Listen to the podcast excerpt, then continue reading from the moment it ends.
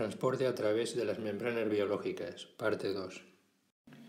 Otra ATPasa de gran importancia es la que se encarga de transportar calcio y mantener la enorme diferencia de concentraciones de este ion en el interior y el exterior de la célula. Podemos observar que en el interior es aproximadamente de 100 nanomolar de calcio, mientras que en el exterior es de 1,5 milimolar.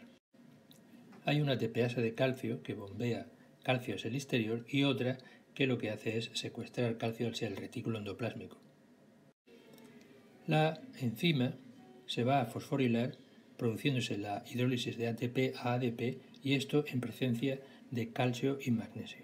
Por otro lado, posteriormente, este enzima fosforilada va a mm, liberar el fosfato inorgánico para volver otra vez al estado inicial. La ATPasa de calcio consta de una sola cadena polipeptídica que podemos ver aquí pero esta cadena polipeptídica contiene diversos dominios. Hay un dominio N, que es el de unión a los nucleótidos, es decir, al ATP. Hay un dominio de fosforilación, P, donde está el residuo de aspartato que va a recibir el, resto de fosfato.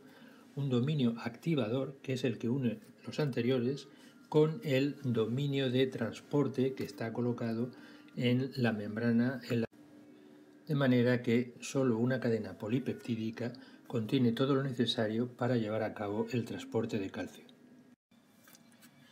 También la ATPasa de calcio eh, tiene un mecanismo cíclico. Habrá una unión de ATP y también la interacción de dos iones de calcio.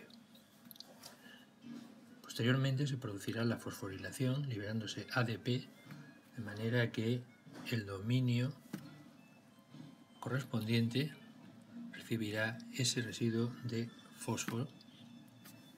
Inmediatamente después se producirá lo que es la eversión, de manera que cambia la conformación de la bomba y el calcio entonces estará listo para ser liberado hacia el exterior. Posteriormente se producirá la hidrólisis de fosfato y volveremos a la situación inicial. En esta bomba hay un fuerte acoplamiento. Solo hay hidrólisis de ATP si se transporta el calcio. Los canales iónicos son también proteínas intrínsecas de membrana que se abren al recibir una señal y dejan pasar iones según una determinada especificidad. Los canales iónicos tienen dos estados fundamentales. Uno de ellos es el estado cerrado, en donde los iones no pueden pasar a su través, y otro es el estado abierto, donde los iones sí que podrán pasar. La señal para abrir un canal puede ser de distintas clases. Una de ellas puede ser, por ejemplo, la interacción con un ligando. En este caso tenemos el receptor nicotínico de acetilcolina que se abrirá al recibir la unión de esta eh, sustancia, la acetilcolina, un neurotransmisor. Aquí podemos ver la actuación típica del receptor nicotínico de acetilcolina. Supongamos que tenemos eh, dos neuronas. Esta sería la membrana presináptica de una de ellas, esta sería la membrana posináptica de la otra y tiene que eh, transmitirse el impulso nervioso de una de ellas hasta la otra. Aquí tenemos eh, vesículas sinápticas que lo que harán al recibir la señal es liberar su contenido de neurotransmisor a la hendidura sináptica, en donde estarán localizados los receptores en la membrana postsináptica que recibirán esa acetilcolina. En ese caso tendríamos entonces una eh, membrana polarizada en donde hay una diferencia de potencial de aproximadamente menos 75 milivoltios. La acetilcolina entonces, al unirse con el receptor nicotínico, producirá su activación y hará que a través de este entre sodio hacia el interior de esa eh, neurona postsináptica y salga potasio. Esto provocará la depolarización de la membrana y por tanto que el potencial de acción siga transmitiéndose. El receptor nicotínico de acetilcolina tiene una estructura pentamérica, es decir, consta de cinco cadenas polipeptídicas. Dos de ellas contienen los sitios de unión de acetilcolina que son los que activarán la apertura del canal iónico que está localizado en la región transmembrana.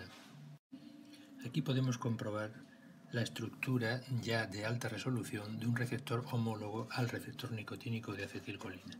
Podemos observar que la región extracelular está compuesta de toda una serie de eh, hojas beta corriendo en direcciones opuestas, mientras que la región transmembrana consta de eh, hélices alfa que suben y bajan eh, para dar lugar a la región que contiene el poro iónico. Se cree que cambios conformacionales transmitidos desde el sitio de unión de acetilcolina inducen la apertura del canal iónico. Se propone que existen una eh, serie de eh, leucinas más o menos a la mitad del canal iónico que rotarían y entonces al producirse el consiguiente desplazamiento de las hélices alfa dejarían libre el canal para que fluyan los iones. Otro tipo de canales son aquellos dependientes de voltaje. En este caso, la señal para abrir el canal es una determinada diferencia de potencial en la membrana. De esta manera, un sensor contenido dentro de lo que es la molécula del canal sentirá esta diferencia de potencial y entonces se abrirá de manera que la diferencia potencial entre las dos partes de la membrana se modificará. Estos canales son bastante específicos para los iones que permean y los hay para sodio, para calcio y para potasio. Aquí podemos observar la estructura de un canal dependiente de voltaje en este caso tenemos eh, cuatro dominios que son homólogos entre ellos y cada uno de ellos contiene distintos fragmentos transmembrana. Es de destacar que dentro de cada eh, dominio eh, existe uno de ellos que es el sensor, es el que está aquí señalado con estas cargas positivas, y por otro lado el poro está constituido entre dos fragmentos transmembrana. Hay un canal muy importante desde el punto de vista médico que es el canal de iones cloruro porque eh, se pueden detectar muchas mutaciones que dan lugar a la enfermedad llamada fibrosis quística. Esta es una enfermedad hereditaria bastante común que eh, da lugar a la obstrucción pulmonar eh, por secreciones mucosas densas. En este caso lo que ocurre es que se produce una permeabilidad reducida a iones cloruro con lo cual hay mala secreción de fluidos y electrolitos. Se puede diagnosticar midiendo eh, la concentración de iones cloruro en el sudor de los afectados. Podemos observar aquí la estructura del canal que se basa en la existencia de dos módulos eh, distintos, aunque homólogos. Cada uno de ellos tiene un dominio transmembrana formado por seis hélices alfa que atraviesan la membrana se han detectado más de 400 mutaciones en este gen para dar lugar a la enfermedad. La más habitual es la eliminación de una fenilalanina en la posición 508. El canal se activa por fosforilación de un dominio regulador citoplásmico.